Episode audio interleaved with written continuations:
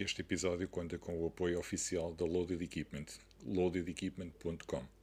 Olá a todos, bem-vindos a mais um episódio de Handstand Talk e hoje como nosso convidado temos um uh, atleta de weightlifting, também de treinador de weightlifting, quer dizer, alterofilismo, peço desculpa, o grande Alexandre Brás. Tudo bem, Alexandre?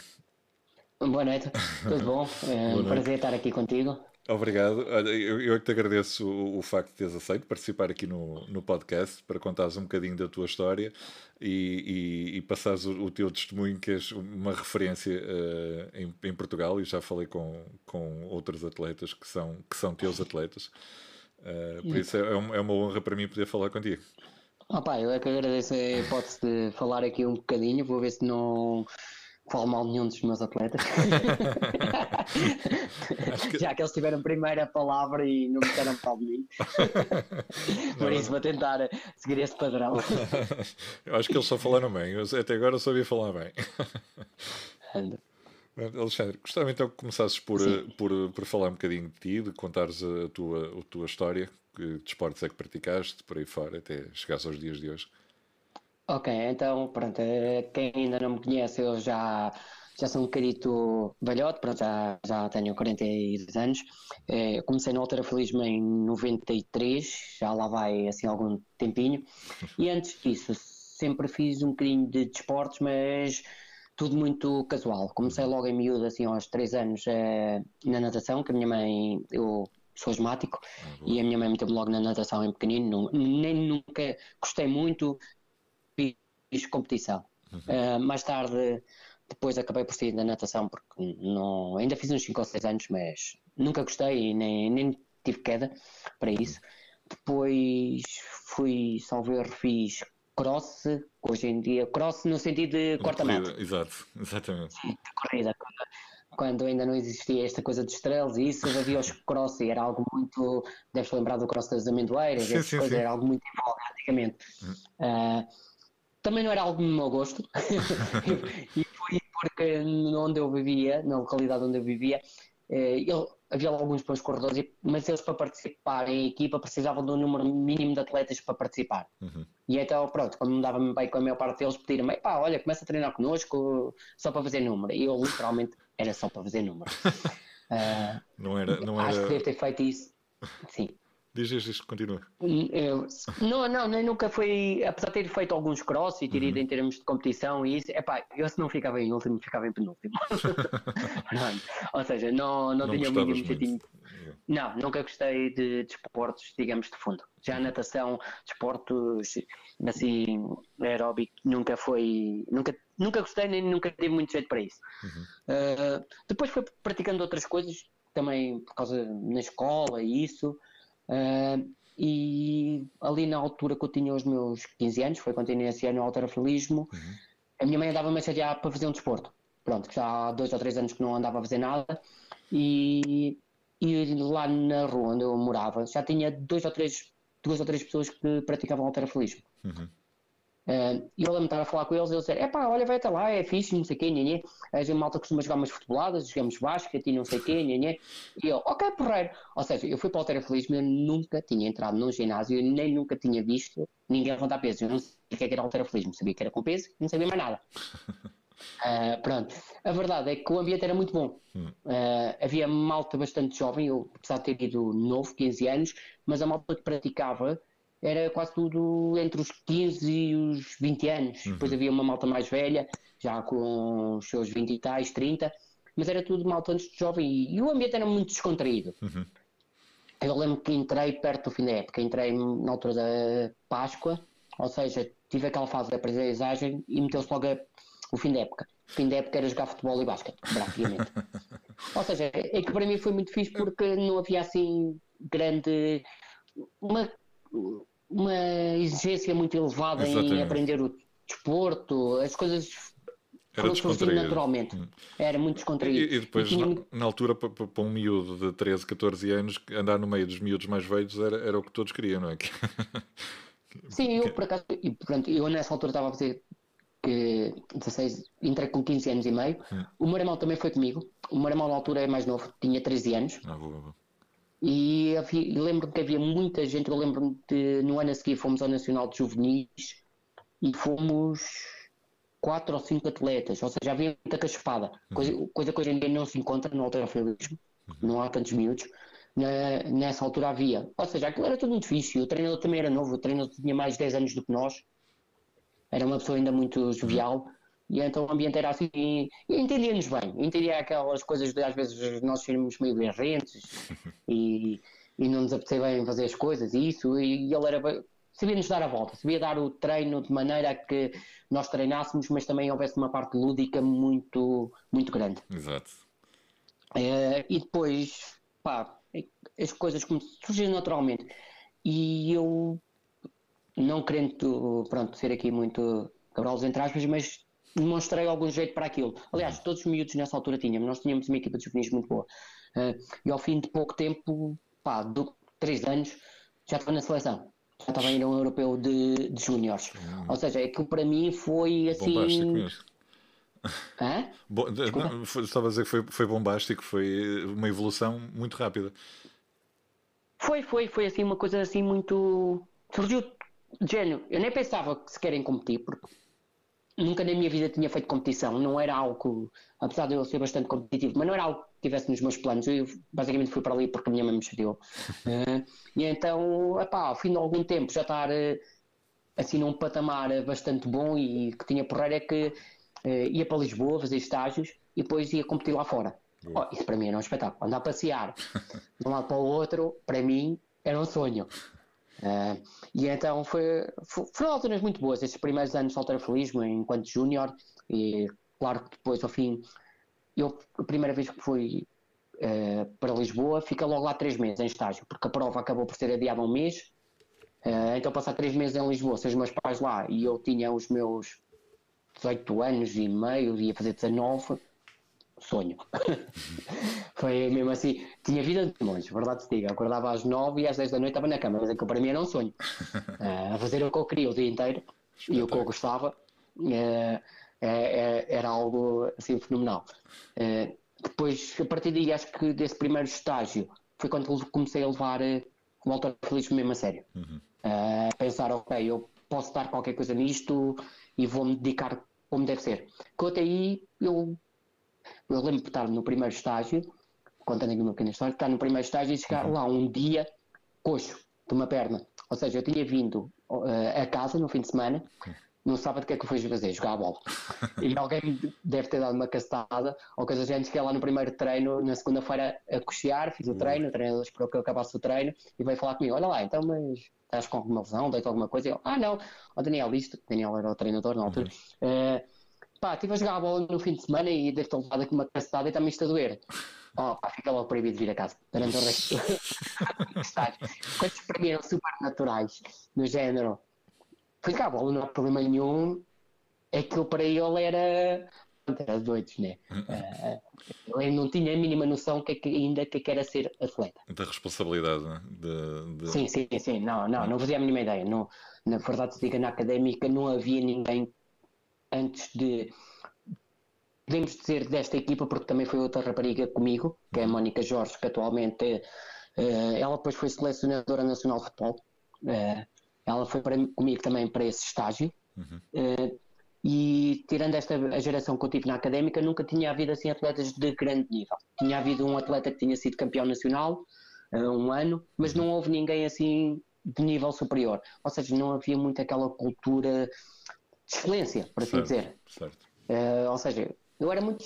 Eu e a mesma Mónica, quando fomos, éramos muito descontraídos, muito. Ok, vamos lá fazer um estágio. Pronto, continuava a fazer as mesmas coisas que fazíamos aqui e eles todos já treinavam. Eu tinha 3 anos de treino, a Mónica uhum. entrou também mais ou menos ao mesmo tempo que eu, e eu era a pessoa no treino com no, na seleção com menos tempo de treino. Eu tinha cerca de 3 anos de treino uhum. e eles tinham todos começado no autorafilismo por volta dos 10, 12 anos. Sim já todos já tinham sido internacionais, já tinham todos outras talecas, já treinavam duas vezes ao dia, com aquela idade. Eu nunca tinha treinado duas vezes ao dia, cheguei lá, comecei logo a fazer na primeira semana nove treinos por semana.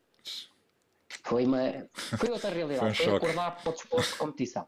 Foi literalmente acordar para o desporto de competição. Exatamente. Estavas habituado àquele ritmo, um treino por dia e tal. Chegaste, chegaste lá e. Um treino por dia, quanto era? Quando não, quando não me apetecia faltar ao treino e não ia.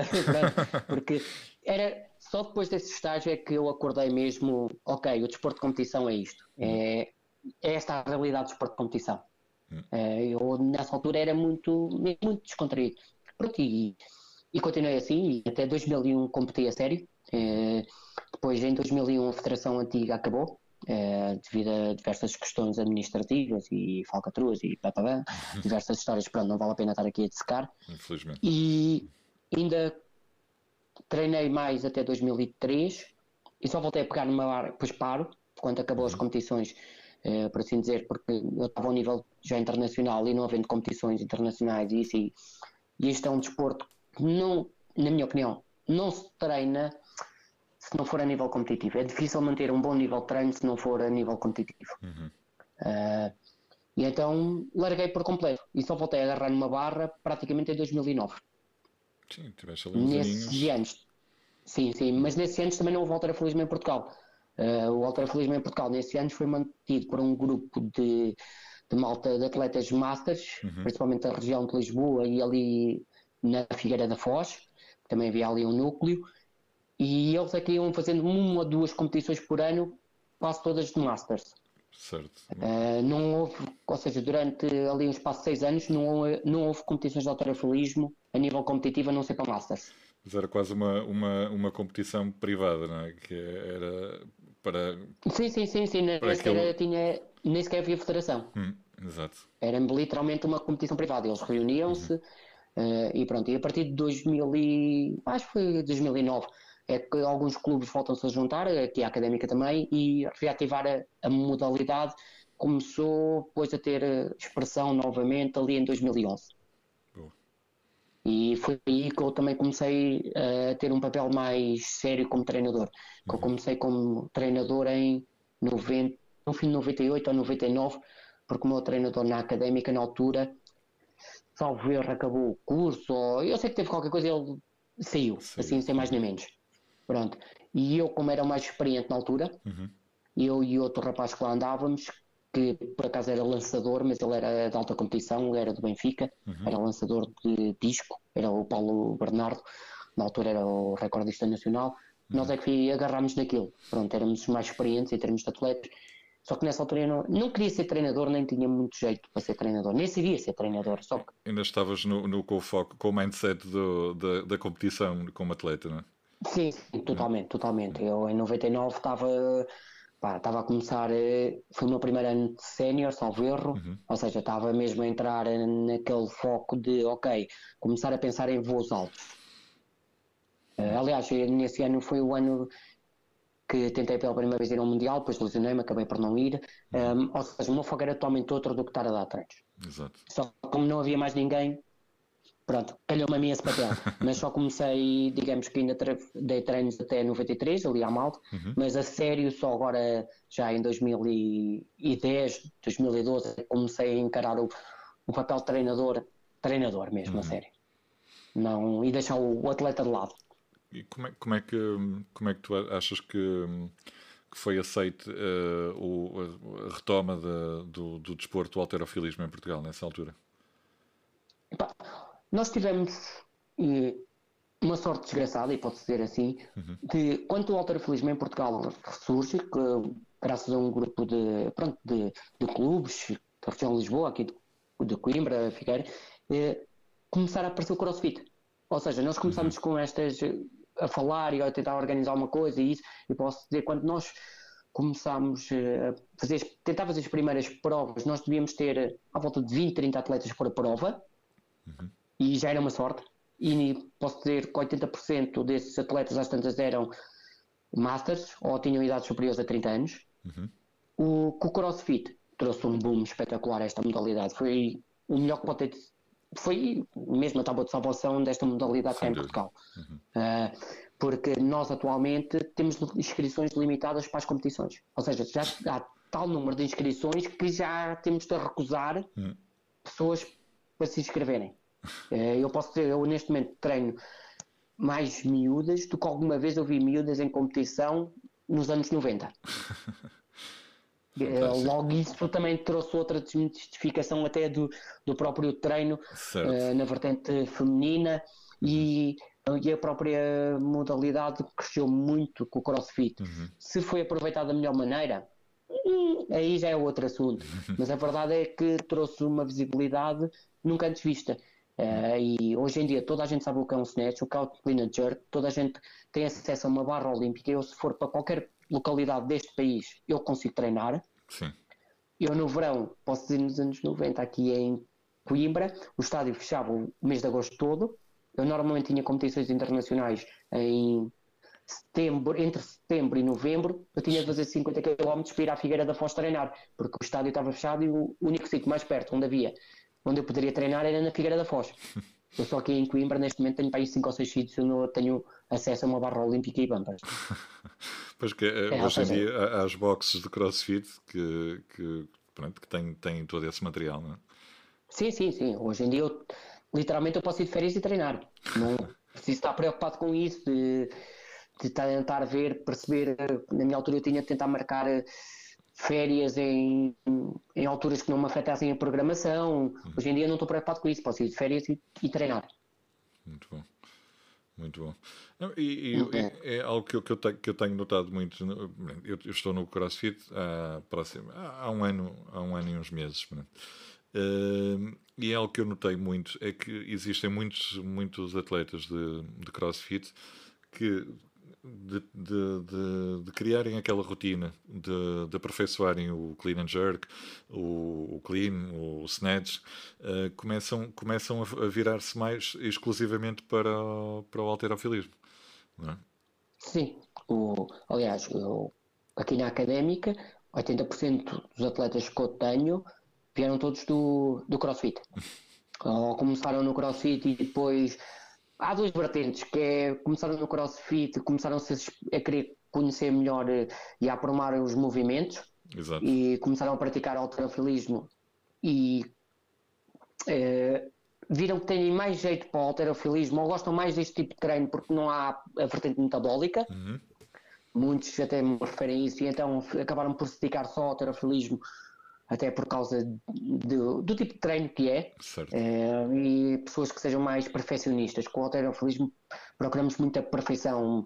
E os treinos para quem está de fora às vezes podem parecer muito monótonos, porque nós passamos o ano inteiro a fazer praticamente levantamentos olímpicos, fazemos derivação, também que temos muito treino não temos algum treino físico, treino de telemetria, treino de potência, uhum. com exercícios dedicados, pronto, sem barra e isso, mas o grosso é treino com barra. Uhum. Uh, e depois temos o outro tipo de atletas que continua também a fazer uh, crossfit de competição e tem muito jeito para o alterofilismo. O crossfit, verdade se diga, uh, isto, claro, vai tendendo de boxe para boxe, mas uhum. cada vez eu julgo que, que também procuram ser melhores muitas boxes, hoje em dia os próprios treinadores das boxes têm muito mais conhecimentos sobre alterofilismo, procuram saber mais, têm aulas dedicadas ao alterofilismo hum. e muitas vezes os atletas até quando chegam aqui à académica já vêm num patamar técnico muito, muito aceitável. Enquanto que ali em 2013, 2014, nos primórdios, se via muita asneira, uh, e hoje em dia não. Hoje em dia a regra posso mesmo dizer que a regra já é o atleta ter muito mais cuidado com a técnica. E, e mesmo o crossfit a nível internacional, por exemplo, uma coisa que antigamente acontecia que era o joelho no chão contar como validado, como um movimento válido no crossfit. Hoje em dia já muitas competições não aceitam isso como um movimento válido. Já a própria exigência no crossfit com os movimentos olímpicos começa a ser maior. Uhum. Como, é que, como é que o alterofilismo viu uh, o aparecimento do crossfit? No início, na, na, na No início, é pá, uh, assim, sendo franco, um bocadinho como um circo. verdade, sim. É, é, um bocado verdade, porque assim, as primeiras vezes que eu vi malta fazer, uh, vi vídeos no, de crossfit uhum. uh, na net, e na altura em que em Coimbra ainda não havia boxes. Uhum. É pá, eu vi a mandarem uma barra olímpica de um, de um para o outro e a fazerem estilo os thrusters e mandavam para o gajo que estava à frente dele, uh, a fazerem pull-ups com keeping. Aquilo para mim era tudo menos normal. Pronto.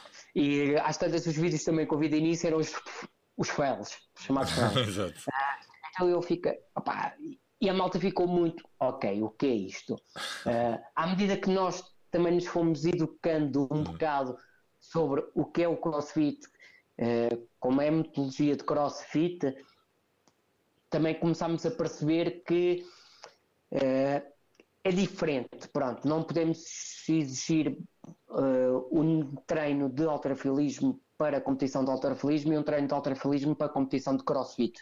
Uhum. E, embora eu defenda que a técnica há uma, quer uhum. seja para alterofilismo, quer seja para crossfit, temos de entender que depois em termos de competição a coisa é diferente. Exato. E como vais realizar os movimentos e a própria gestão é diferente. Uh, e como eu tinha dito há bocado, a própria educação dos treinadores e mesmo dos atletas e o grau de exigência do, no CrossFit foi subindo, ao te, foi subindo com o tempo.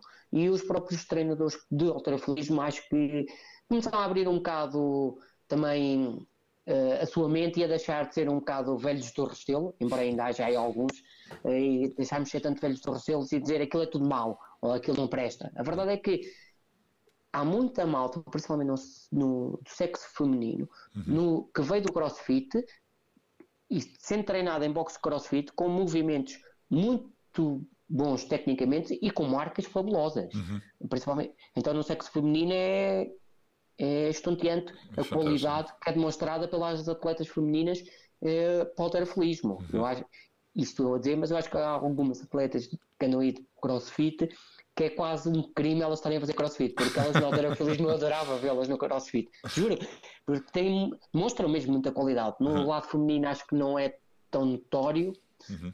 no lado masculino, mas no lado feminino sim, há muita qualidade. É, é, tem, tem, tem-se visto cada, cada, vez, cada vez mais, não é?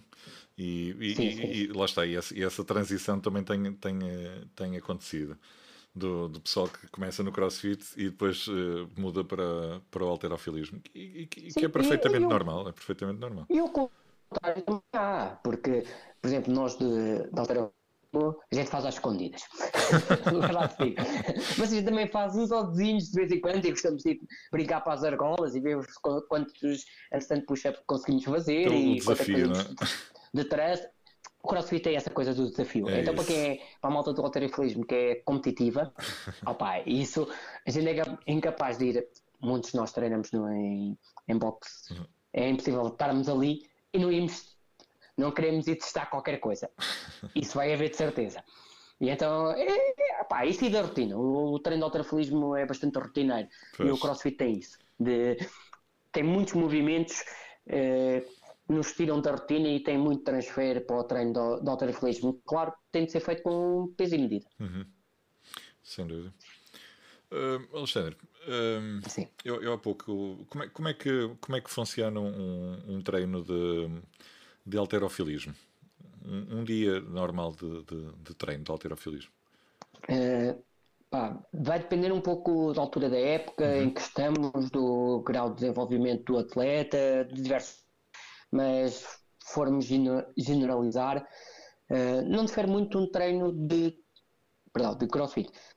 Temos uma parte inicial de aquecimento, onde, por exemplo, eu referindo-me à minha metodologia que eu utilizo, uhum. faço sempre um início de uma mobilização uh, geral e, a, e ativação uh, através de alguns exercícios que basicamente façam subir a temperatura corporal e metam a máquina a bater, por assim dizer. Uhum. Depois incorporo sempre no início do treino também alguns exercícios, dependendo, claro, da fase época, mas alguns exercícios de, de pliometria e potência. Uh, com lançamentos de bolas medicinais, saltos para caixa, broad jumps, algum tipo desses exercícios. Uh, de seguida começo com o treino específico de alterofilismo, por uhum. norma primeiro, é que é, primeiro exercício será um exercício uh, ou de correção técnica, que o atleta ainda está fresco, por assim dizer, uhum. e tem mais disponibilidade para o treino, uh, principalmente atletas que tenham assim, alguma deficiência técnica, começa por um exercício de correção técnica, a uhum. seguir começam um exercício de snatch, por norma um exercício de snatch e clean and jerk, normalmente um em power, outro mais exigente, uhum. já completo, como costumam dizer em squat, e do fim do treino exercícios de força, agachamentos e puxadas e depois no fim do treino, dependendo da fase da época, por exemplo, agora temos muito trabalho de, de musculação, bodybuilding, de hipertrofia. Temos no início uhum. da época e, e estamos numa fase de, de fazer crescer de força máxima e então nesta altura temos se aproximarmos do, depois de uma fase competitiva já há aqui outras nuances que uhum. entram uhum. em jogo e esta claro. parte de hipertrofia desaparece e, e apostamos muito mais em exercícios de, de potência. Uhum. E, e a, a, parte, a parte do cardio, a parte metabólica, não é? Uh, acabam por fazer, não é? Com os box jumps sim, que, sim. que, que, que Por exemplo, nesta, uh, nesta início da época, na, temos uma fase antes, que foi há coisa de duas semanas, uma fase de preparação geral, uhum. onde uh, tentamos largar um bocado o treino com a barra e, e fazer algum treino de mais metabólico uhum. e até força de resistência eh, de seguida, e isso e fazemos. Depois, em alturas normais, é o treino de cardio, como as pessoas entendem aquele treino metabólico que existe Exato. no crossfit, uhum. praticamente não fazemos, Exato. verdade se diga. Uh, deixamos bastante lado, não, tentamos, tento por vezes meter, se vir que o atleta uh, tem algumas dificuldades em recuperar uns movimentos para os outros, o ritmo cardíaco durante o treino começa a aumentar muito e isso uhum. sou capaz de ir metendo uh, mais em microdoses e coisas do género, algum treino metabólico, uhum. uh, um treino por semana curto, não tanto aqueles treinos aeróbicos longos, mas com esse intuito do atleta ter capacidade de aguentar o treino com, com o nível cardíaco baixo, manter ali as pulsações baixas, do que propriamente ter uma grande caixa. Exato. O... Pronto, é, ou seja, o treino, mesmo o treino de cardio é pensado para o treino de força. Uhum. Não, não tem necessidade que vá fazer a milha abaixo de um, de um tempo qualquer. Portanto, não, não tem assim grandes referências.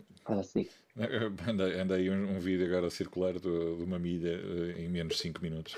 Quero... Sim, sim, fazerem peso morto no mesmo dia, uh, coisa do género. Exato, uh, back squat, uh, não sei quantos, quantos sim. quilos. É, é. Pronto, isso para nós é a parte do back squat, isso seria fácil, a parte da milha, para esquecer. mas pronto, mas basicamente eu às vezes costumo dizer é o atleta tem que conseguir fazer ali hum. meia dúzia de reps, uhum. por assim dizer, sem sair da barra totalmente afogueado. Exato. Pronto, é depois até em termos de recuperação para a repetição a seguir, uh, não é positivo. Hum. Exato. Lá está, porque o, o, o, os movimentos olímpicos é? é? muito a base técnica e força, não é? Não é... Sim, é uma força hum. explosiva, são movimentos muito curtos. Exatamente. Uh, e no próprio treino de autorafilismo, nós, por exemplo, não efetuamos touch and go, três reps, é fazer uma, depois a barra no chão, faz duas, três respirações, faz outra rep. Uhum. Ou seja, não é barra bater e vir. Exato. Nós não efetuamos touch and go. Ou seja, mesmo isto, mesmo três repetições para nós são mais lentas do que uh, as pessoas pensam. Uhum. Por assim dizer. Só que depois essas repetições são todas feitas de uma maneira muito explosiva e o próprio gasto de energia é muito curto. Os, os nossos, as nossas fontes oxidativas são diferentes da malta do, do crossfit. Uhum. É, logo não temos aquela necessidade de ter ali umas reservas muito grandes. Uhum. Como é que como é a parte da, da, da alimentação? Um, és, és, tu também que recomendas os teus atletas a alimentação? Não, não. Passas essa parte para, para os nutricionistas? Eu, passo. Eu sou treinador de alterofilismo, eu percebo, eu percebo pesos. É, a parte que sempre que, claro, dou algumas indicações aos atletas e isso, uhum. mas se quiserem algo profissional, nós trabalhamos com a Catarina, que Exatamente. ela segue a maior parte dos nossos atletas, ela é nutricionista, ela é que entende disso. Eu de nutrição, pá, como eu costumo dizer, é não comam muitos doces, não comam muitos fritos, não bebam demasiada cerveja e é isto que eu costumo dizer, se quiserem um trabalho profissional, recorram um profissional, tal como um atleta se, quando se lesiona. Eu também lhes digo, olha, logo à noite chega, ou faz gelo, ou faz quente, uhum. ou repousa, amanhã não treino, vê como é que isso está. Se continuar a doer, faz um fisioterapeuta, portanto também não sou médico. Claro. claro. Isto, cada macaco no seu galho. Exatamente. Não, entendeu? Nessas coisas é, pá, sei o básico, uhum. literalmente o básico, e se alguém quiser um ser seguido de uma forma mais profissional para recorrer a quem estudou para isso. Exatamente. Eh, tu, quando, quando começaste, de, uh, voltando um bocadinho atrás, quando começaste nos anos 90, uh, ehm, como, é que, como é que era feita a, a vossa alimentação na altura? Epá, é, é assim. Já era isso, não, é? Sabe, não, não, não, como... não existia internet. Exato. Pronto, as pessoas às vezes acho que perdem um bocado esta noção que a internet existiu sempre. Não. Uhum. E eu estou sendo da minha idade, entendo aquilo que eu quero dizer. Eu lembro-me de estar, por exemplo, dando aqui um exemplo, eu estar com o meu irmão a perder peso os dois para uma competição uhum. e a nossa ideia de perder peso para uma competição na alimentação foi, ok, não vamos comer tanto, vamos fazer uma pizza e dividimos a pizza a meio, cada um de nós come meia pizza. Espera, era a nossa ideia de nutrição. mas uma pizza, mas só cometemos metade. Não, pronto, ou seja, não havia minimamente. Posso dizer que eu estava em. Mesmo a nível da seleção, uhum. não havia qualquer conceito de nutrição. Nós comíamos num restaurante e nós chegávamos ao restaurante e pedíamos o que queríamos. Nós bebíamos dias e comíamos fritos praticamente todos os dias. Eu posso ser o atleta que eu convivi, convivi bastante com ele, o Nuno Alves, foi um atleta olímpico, uhum. ele bebia à vontadinha pá, umas 6 ou 7 Coca-Colas ao dia. e o pequeno almoço dele era café duplo, uma Coca-Cola e um coração. Era o pequeno almoço dele. Não, não havia qualquer noções de, de, de nutrição. Eu comecei a ter algumas ideias de nutrição e, e isso quando comecei a apanhar na académica, ali no, em 2000, salvo erro, uhum. o Paulo Bernardo, que era atleta de alta competição do atletismo, e assim já a coisa funcionava de outra maneira. Uhum. E ele era atleta de, alta, de alta competição, e estava, mas estava inserido, ele era atleta do Benfica, na altura, salvo erro, uhum. estava inserido noutra estrutura, e ele é que me ensinou muito sobre essas coisas. Por exemplo, até 2000 eu não sabia que era, que era também suplementação. Exato. Eu, o máximo de suplementação que eu tinha tomado até então é umas vitaminas que tinha comprado na farmácia. Vitamina C, essas coisas. Opa, acho que na altura é? tomava-se o Centro 1. Era o Centro 1, exatamente. Não, pronto. De resto, eu não vou... Ah, e tomava-se também outra que deves-te lembrar, que era o Cliftol Forte. O? Que era, acho que era Cliftol Forte. Ah, Talvez era estilo uma proteína qualquer que estava aos miúdos pequenos quando eles não, não se desenvolviam. Esse sim, eu conheço, eu conheço isso. Conheço. Pronto, de resto, não se fala. Suplementação era para a malta do, da cultura física. Do, do bodybuilding. Entre aspas, para os, bombado, para os bombados. Exato. De, de, resto, não, não havia conhecimento, não, não existia. Ou tu começavas a ter. Uh, uh, dar-te com pessoas uhum. pessoalmente, no meu caso o Paulo Bernardo, que já traziam outro conhecimento, uhum. ou então, pronto, mantinhas-te na ignorância. Porque ou tinhas alguém que te facultava o conhecimento porque era difícil tu teres acesso a eles. Hum. Eu, eu lembro-me quando eu, quando eu jogava basquete, uh, o, a nossa, o nosso pré-treino pré pré-jogo era comer massa com frango, não é? Ah, sim, sim. sim. Era, era, era o que se dizia, comer muita massa, massa é que ajuda, sei quê. Sim, sim, aqui era a mesma coisa, era hidratos com fartura. Exato. Uh, e, e, um bocado isso, mas era, era assim uma coisa muito esquisita e mesmo em termos, olha, eu contando uma outra história, eu lembro perfeitamente de ter ido, estar nesse primeiro estágio, não sei se foi o primeiro, acho que foi ainda nesse primeiro estágio, hum. de termos ido à noite tomar um, um café e fui o selecionador, o selecionador era o Daniel Nunes, ele tinha sido, ele era cubano e ele foi, foi campeão olímpico, uhum. pronto, e ele tinha, pá, tinha regras muito rígidas. Uhum. É, apesar de ser eh, um treinador espetacular, mas em termos de trabalho ele era muito, muito rigoroso. e nós sentamos, eu era aqui de Coimbra e a malta já era toda ali de Lisboa, já ali estava com ele há muito tempo. Começa um pé de uma água, pede outra coisa, um sumo, outro pede não sei o que, e eu chego, olha, já, posso pedir uma superboc? O gajo olha para mim, ah, está bem. O resto da equipa fica tudo a olhar para mim. Mas eu, ok, não entendo, não coisa. Pá, quando ele traz o empregado e mete a Superboc em cima da mesa, só aí é que ele percebeu que era uma, que era uma cerveja, que ele não sabia que era uma Superboc. Olha, tu nem, não imaginas o que eu ouvi. não ouvi, não me cerveja. Mas, é. gente, não havia noções. Eu, a gente ia aprendendo muito erro, tentativa e erro, tentativa é e erro. E uns com os outros, quando havia estes convívios, hum. quando íamos lá fora, era assim era através dos intercâmbios que nós aprendíamos. E, e, era a nossa internet. E, e mesmo no, no, no, ano 2000, no, nos anos 2000, inícios de 2000, até, até sei lá, até meados dos anos 2000, uh, suplementação em Portugal não existia. Uh, praticamente, não é? Tu que, Bom, quando querias, olha, tinhas que encomendar de Espanha ou, ou conhecer sim, alguém sim. que fosse de Espanha que te trouxesse e, e, e pagavas os olhos da cara, não é? Que, que era sim, sim, sim. Lembro perfeitamente a ver. Agora, qual era a marca? Havia uma marca espanhola muito famosa na altura. Eu recordo-me de, de, de, ouvir falar da Megamass. A Megamass era mais. Sim, eu não sei se era o de Santoja. Agora nomes. Eu sei que o, o diretor daquilo até estava ligado ao Terafilme, agora não me lembro. Uhum. Mas, por exemplo, este Paulo Bernardo, que ele uh, estava a tirar Educação Física cá em Coimbra, ele vai para Coimbra uhum. porque ele vai para a faculdade. Uh, ele, ao final do curso dele, o estudo dele foi sobre a creatina. Ah, boa. E isto foi em 2001, salvo erro. Uhum. Uh, e foi aí que eu tive acesso à creatina pela primeira vez, porque o Benfica dava-lhe a ele e ele fornecia-me a mim. Porque senão não, seria quase impossível arranjar. E aquilo era uma coisa que a malta ainda era assim um bocado. Nós na altura tínhamos muito, muito cuidado com o antidoping, com o uhum. antidoping existia. Uh, nós éramos altamente controlados na altura. Uhum. Uh, e eu lembro perfeitamente a gente escrever ao, ao, à, à DOP na altura uhum. a perguntar se podíamos tomar aquilo ou não.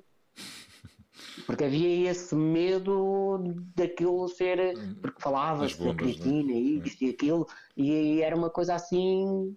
Pronto, a suplementação é, não, é, não estava distante de um clique e ver os efeitos todos. E hoje em dia vais à internet e lês met, não sei quantas metas análises sobre qualquer suplemento. Sim, sim, sim. Na altura nem sabias muito bem que aquilo, para que é que aquilo servia. E, e a creatina é, é dos, é dos, uh, dos mais testados e dos mais uh, comprovados cientificamente que, que tem. Sim, sim, dentro de toda a suplementação que existe é daqueles que resulta. Exatamente. Ou tem efeitos positivos. Exatamente. Hum, atualmente uh, já, já existe novamente ou, ou, retomou a Federação de Portuguesa de Alterofilismo ou ainda não sei precisar a data, para aí há três anos atrás, quatro, uhum. foi fundada uma nova. Uhum. Porque a antiga ficou envolta em tanta asneira que é impossível agarrar naquilo. Claro, claro. Então fundou-se uma nova, há 3, 4 anos. Uh, e é essa que tem estado a gerir uh, os destinos do alterafilismo uh, nacional. Uhum. porque uh, não havia hipótese de agarrar na antiga e, e esta houve uma comissão de clubes e, entretanto, uh, agarraram um grupo de pessoas de Lisboa, fundou a federação e tentaram gerir a federação desde então. Uhum. Há, há, três, três anos? Três, quatro anos?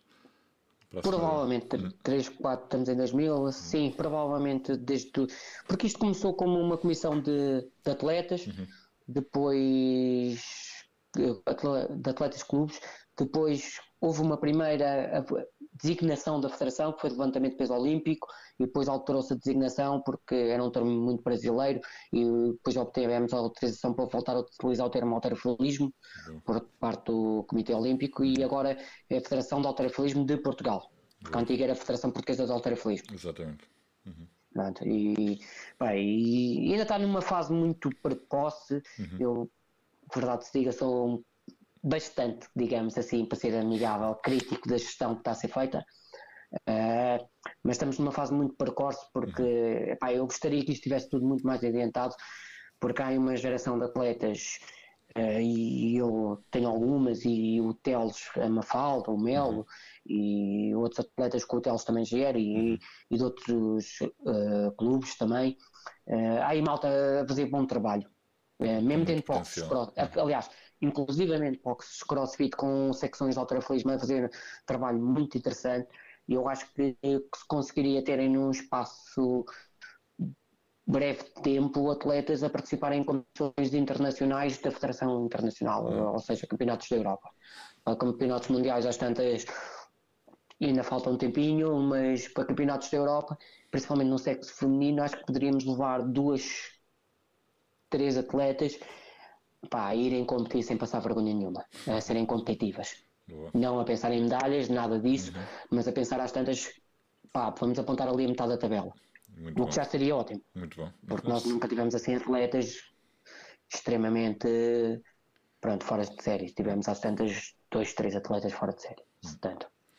Não, e, e, e, eu acho que, que, o alterofilismo é, é um desporto que, que, está a voltar e, e, que está, e que está a ganhar cada vez mais adeptos. Maioritariamente, pessoal que veio do CrossFit passa para, para o para o alterofilismo, e, mas acredito que existam outras pessoas que, que não estão a praticar desporto, mas que se identificam mais com o alterofilismo, uh, se calhar por causa da parte do, de, do treino de ser mais, mais de força. É? Por exemplo, eu posso dizer, é, é, aqui em Coimbra, eu trabalho e tenho malta para ali treinar connosco, eu tenho malta desde a canoagem, uhum. claro que eles não vão fazer alterofilismo, eles utilizam os movimentos olímpicos para o treino deles, direcionados para o treino deles. Exato. Mas tenho trabalho com malta da seleção da canoagem, do judo, do atletismo, e eles todos vão de vez em quando ali à académica, pedem-nos dicas, como é que uhum. se, principalmente a nível técnico, não, não tanto de programação, mas mais a nível técnico, uhum. de como é que devem realizar os movimentos, uh, quais os movimentos mais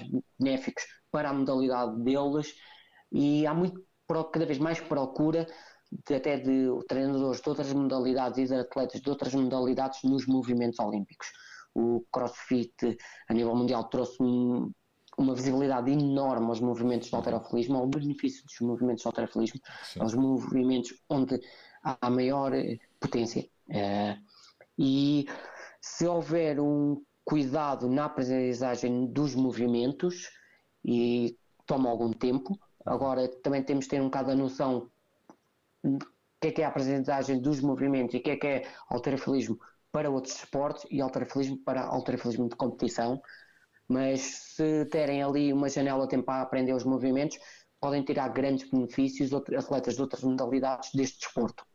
E não é por acaso que nos, em, desde 95 a 96 nós temos malta dos lançamentos a, a ir treinar connosco na académica. Uhum. Nós tivemos. Tu és da região de Aveiro, não é? Eh, eu não, não, sou do Porto. Do Porto. Do Porto, pronto. Uhum. Nós tínhamos uma atleta que felizmente faleceu recentemente, foi a Teresa Machado, que foi a primeira atleta a ir a uma final olímpica numa disciplina técnica, eh, no caso do lançamento do disco, uhum. em Atlanta 96. Uh, a, até aí só tínhamos corredores a fazerem, a fazerem medalhas, a fazerem medalhas sim, e sim. finais. Uh, ela foi a primeira e ela começou a vir aqui treinar a Coimbra connosco em 94. Ainda hoje em dia, o, o, treinador dela, hoje em dia ela orienta uma outra atleta olímpica, que uhum. é a Irina, que treina connosco, ainda hoje em dia utiliza o alterofilismo e de vez em quando recorre a nós uh, a pedir um ou outro conselho para os treinos deles. Sim. Ou seja, uh, não é por acaso que atletas de topo usam uh, exercícios de alterofilismo, claro, fazem adaptados às modalidades deles, uhum. não há necessidade de fazerem as nossas cargas nem às tantas o movimento completo, eles preferem fazer movimentos do, de yang ou dos calços, é uhum. preferível, não, não tem a complexidade técnica, que terá o um movimento completo e é até mais proveitoso em termos desportivos para eles. Até pegando numa, numa pessoa que eu já, que eu já entrevistei, que, que, que é um atleta. A Sónia Alves. Não, o, além da, exatamente, também a Sónia Alves. Ah, o, o Vitali Silva. O Vitali, Silva, exatamente. Sim, sim, que, sim. O Vitali Silva tem é, marcas. do atletismo. Sim, e... ele tem marcas muito respeitáveis no autorofilismo. Sim, sim, sim, sim. Sem dúvida. Sem dúvida. Tem... É um e ele, por exemplo, é um atleta. Ele, eu lembro-me do Vital em 2003, 2004 ali, ali, já participar em provas de autorofilismo com marcas muito boas uhum. e o pai dele uh, salvo erro, foi campeão nacional de alterofilismo e de lançamento. Sim. Tenho quase a certeza disso. Ou seja, acho, ali acho nos anos 70, 80, hum. ele conseguiu ser campeão nacional das duas modalidades. Fantástico. Fantástico. É, é, é, é, um, é um atleta exemplar, sem dúvida, sem dúvida. Sim. Hoje em dia é que pronto, há muito mais divulgação da modalidade.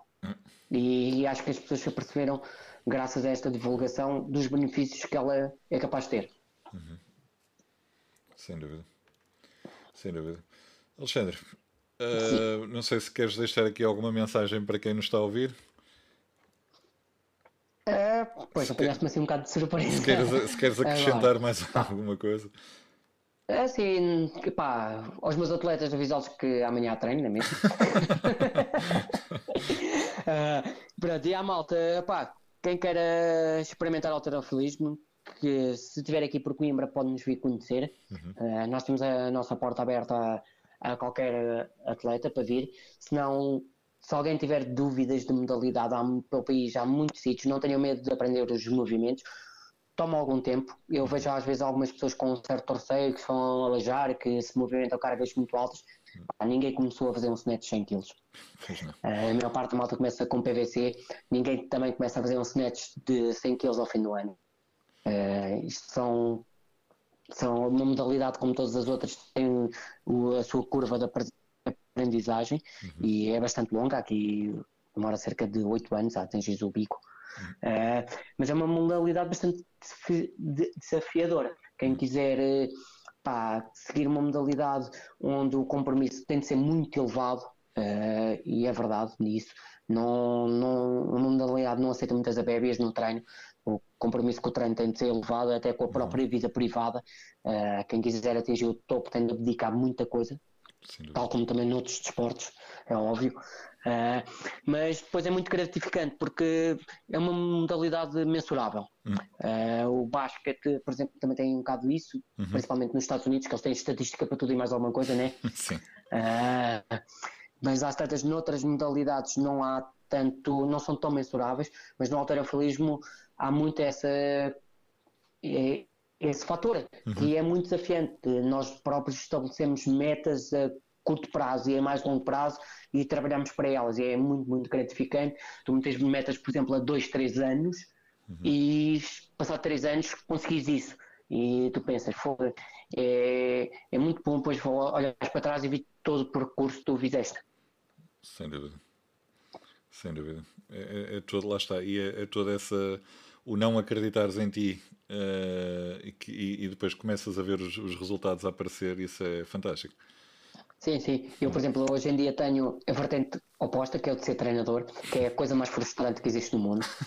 uh, porque quando és atleta, as tuas consequências és tu que as sofres. Exato. Se não fores treinar, és tu que não treinaste.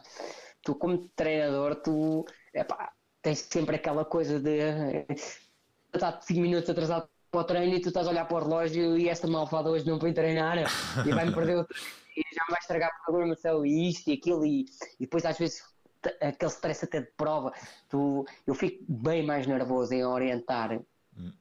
as pessoas em treino e, em competições do que eu a, a competir. É, há muitos fatores que tu não controlas. E então, epá, é aqui uma coisa então que é, é difícil de explicar, mas, mas não é fácil a vida do treinador. Não, não, não de forma não, alguma. É fácil, porque tu depois tu olhas para eles e muitas vezes tu vês potencial neles que eles próprios não acreditam que têm uhum. e isso acontece bastante. Uh, às vezes basta ver um atleta fazer uma semana de treinos e, epá, e tu vês, ok, espetáculo, esta miúda tem um jeitão do caraças para isto, agora e depois tu só cruzas os dedos quase de género, Deus queira que ela tenha cabeça, Deus queira que ela tenha cabeça. Porque é uma parte muito importante neste desporto. Mas são coisas que são fatores que tu não controlas. Hum. E, e tens atletas que desistem, tem tudo, pá, e, e isso às vezes é um bocado chato para quem é treinador, tu investis bastante num atleta uhum. e as coisas não serem como tu queres, mas é pá, é vida. E há que aprender com isso. Olha, uma, uma dúvida que me surgiu agora. Uh, tu, os teus treinos, tu, tu, tu treinas uh, vários atletas em conjunto ou fazes treino personalizado para cada atleta? Opa, depende, porque é assim, uh, da fase da época uhum. e depende do nível delas. Quando são atletas mais iniciados, ou seja, e atletas iniciados para mim são atletas até ali à vontade de 2, 3 anos uhum. de treino, uh, o treino são enquadrados num grupo de atletas, por assim dizer. Exato. Depois vou e a programação delas, deles, delas, é feita de modo mais uh, geral, onde e depois específico conforme as dificuldades de cada uma. Embora uhum. a programação seja uma, para, para esse grupo, tenho diversos grupos, eu divido por grupos uh, e depois vou, uh, vou especificando conforme as dificuldades que eles apresentam da aprendizagem ou se têm mais uh, têm fraquezas a nível de potência ou a nível de força e vou adaptando os treinos. Eu mantenho uhum. os meus treinos, eu gosto de manter os treinos muito em aberto, uhum. ou seja, o programa normalmente faço blocos do mês, e vou adaptando à medida da evolução do atleta ou mesmo da regressão do atleta. Okay. Uh, atletas mais avançados, o treino tem de ser totalmente individualizado. Uhum. É, cada caso é um caso. Uh, porque depois tem atletas que me treinam, conseguem fazer 5, 4, 5 treinos por semana, tenho outros que se puderem ter vida para isso e vida para isso é poderem descansar e, e tudo o resto e não ter um trabalho estressante ou ainda serem que era o, ideal, uh, conseguem fazer 7, 8 treinos semanais, outros só conseguem, por exemplo, fazer 3 treinos por semana e às vezes é ao fim do dia de trabalho uhum. e eu tenho que ter atenção que ele já me traz 8 horas de, de trabalho em cima, atualmente diferente de um atleta vi fresco, via de duas ou três aulas. Claro. Ou seja, aí já, São já terei que ter. Eh, sim, sim. Ou seja, eu tento. Pá, porque eu não sou treinador profissional. Logo, uhum. eu também não me é possível a mim ter os meus treinos 100% individualizados. Claro. Ou seja, eu tento juntar em grupos e depois vou, dentro desses grupos, vou uh, criando uh, individualidades. Uhum. Atletas começam a ter já um grau de compromisso também, porque isto também é algo que o atleta tem que estar. Um atleta não pode ser tive Às vezes, atletas que ao fim de uma um mês de treino, três uhum. meses de treino, a pedir treinos individualizados e quer treinar seis vezes por semana, pá, e, não. Tu ainda estás numa fase muito precoce do treino, isso é um direito que tu tens de conquistar ainda.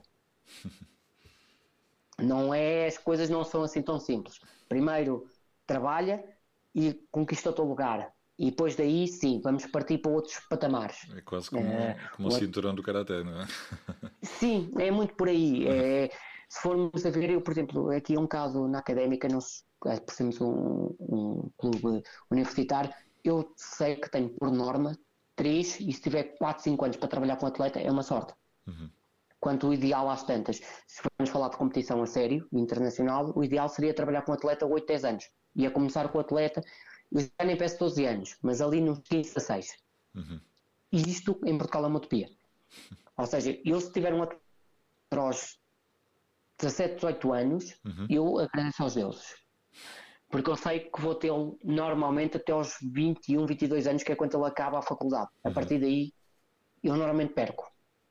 Porque ele, pá, é profissional e, verdade digo, isto não, não enche a conta bancária a ninguém. Exato. E chega a uma certa altura que, pá, tem de dar prioridade aos, ao trabalho. Porque uhum. eu acho que estudos e treinos se concilia bastante bem. Uhum. Trabalho e treino já é outra história porque não é, não é possível viver de, de ser atleta de crossfit, de, de alterofilismo. de alterofilismo e de crossfit. Sim, exato, tanto um como outro. um atleta profissional de crossfit em Portugal não é. toda a fonte de rendimento, pois, toda a fonte. Eu não sei se o Vital, por exemplo, no atletismo, eh, se ele é totalmente profissional. Não, ele, ele, é, ele é atleta do, do Benfica. Ele, é, pronto, mas mesmo o Vital, acho que ele trabalha numa box, ou seja, sim, sim. nem aí ele é totalmente profissional, não se pode dizer que seja 100% profissional, há de ser 90% profissional, ou seja, estamos a falar do atletismo que é uma modalidade, pronto, não tem comparação, né? tem outros Exato. apoios, tem tudo, ou seja, uhum. alterofilismo e crossfit, falando dos dois, é, acho que ainda é muito utópico falarmos de atletas, a gente trabalha com profissionais, isso eu não tenho dúvida, quer no crossfit, quer no alterofilismo, há gente a trabalhar pá, eu digo que há tantas mais do que alguns atletas de alta competição que andam aí. Há aqui malta a trabalhar muito, muito bem nas duas modalidades. Sem dúvida. Com, com... Nós somos profissionais nos ganhos, porque no trabalho somos. A Isso eu não tenho dúvida nenhuma. Exatamente, a dedicação Sim. é igual ou superior a de, um, de, um, profissional de, de, qualquer outro desporto. Sim, de alguns desportos Exato. não tenho dúvidas nenhuma. Então, se formos para os desportos coletivos, é pá, aí sim. sem dúvida, sem dúvida. Olha, Alexandre, não vou, não vou tomar mais o teu tempo. Ah, quero, okay. quero-te agradecer muito a tua, a tua disponibilidade e, Epá, e a tua eh, participação. Ver, reviver estes momentos é sempre agradável e espero que inspire alguém a, a tentar ter uma, uma carreira longa na modalidade, é, que é isso que interessa. Certamente. E acima de tudo com gosto. Porque, isso. Assim, e quer isso, quer outro desporto qualquer, se não for feito com gosto, é pá, não vale a pena. Sem dúvida. Sem dúvida. Alexandre, mais uma vez, olha, muito sucesso para ti okay. e, e, para os seus tá, atletas. Obrigado, um grande abraço. Tá. E, Olha, eh, quero deixar eh, aqui só o final, ah, sim, sim. o convite para em setembro, quando nós passar a pandemia, que nós estamos a treinar ainda todos no, nos seus locais, em casa, em setembro, assim que puderes, passa aqui por Coimbra, pá, faz uma tour aí pelas boxes, nós damos-nos bem todos uns com os outros. Vou passar e a malta faz uma, um tour pelo. Depois conhecer o Feliz e fazemos uma tour aí pelas boxes de Coimbra, que sei que já entrevistaste malta Sim, também sim, de algumas sim. boxes. Pá, matas os- os diversos coelhos desse vou, dia. vou ter que fazer isso, vou ter que fazer isso. Está tá prometido. Ok. Quando for aí a Coimbra, eu vou, eu vou, vou, vou te fazer uma visita. Ok, tá. Fazer um treininho. Ok, obrigado és bem-vindo, és bem-vindo. Um abraço. Ok, tá. Obrigado, um forte abraço. Tchau, tchau.